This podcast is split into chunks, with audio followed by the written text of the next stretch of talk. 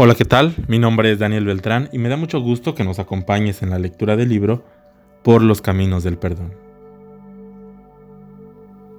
Mucha gente cree que orar es hablar de cosas muy elevadas, dignas o bellas con Dios, y no se atreve a llevar a su oración aquello que la avergüenza, enoja o lastima. Está en un grave error. No hay que olvidar que Dios nos ama, y no por ser perfectitos o hablar bonito, sino porque somos sus hijos, y nada puede cambiar eso.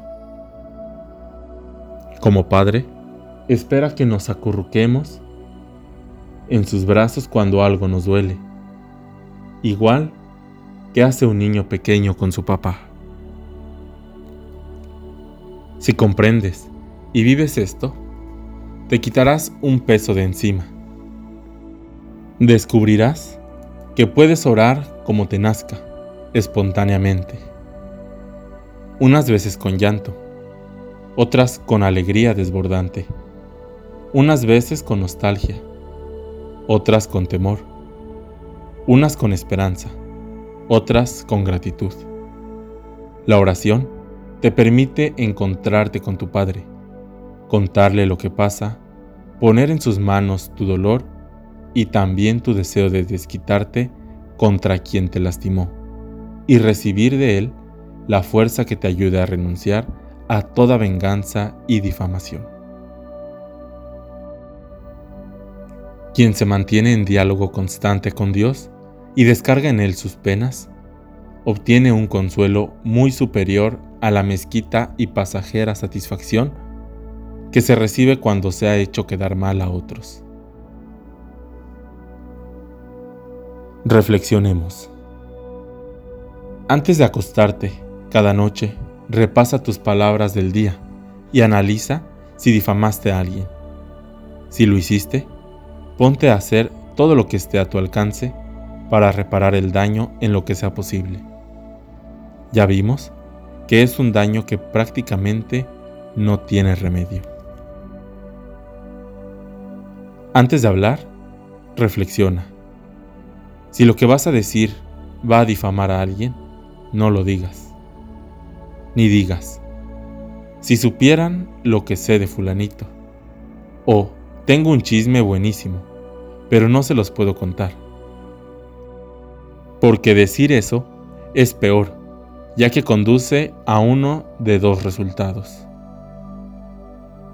o que te insistan tanto que acabes revelando lo que sabes, corrigiendo y aumentando para no decepcionar el inmenso interés que has despertado, o que los oyentes escuchen a rodar su fantasía y lo que se imaginen supere con creces a la realidad.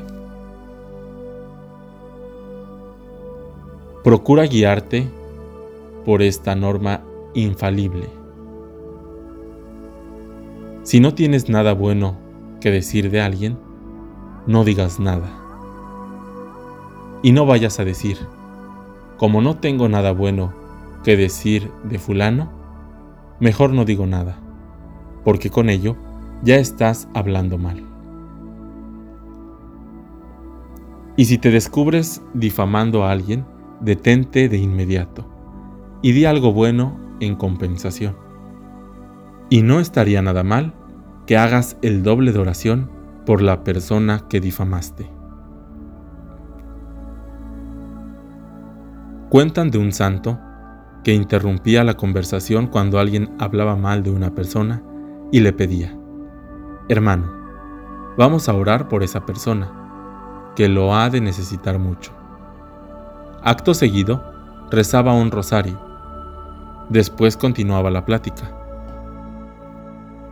Si acaso alguien hacía otro comentario desagradable sobre alguno, de nuevo interrumpía la plática para invitar a los presentes a orar por el difamado.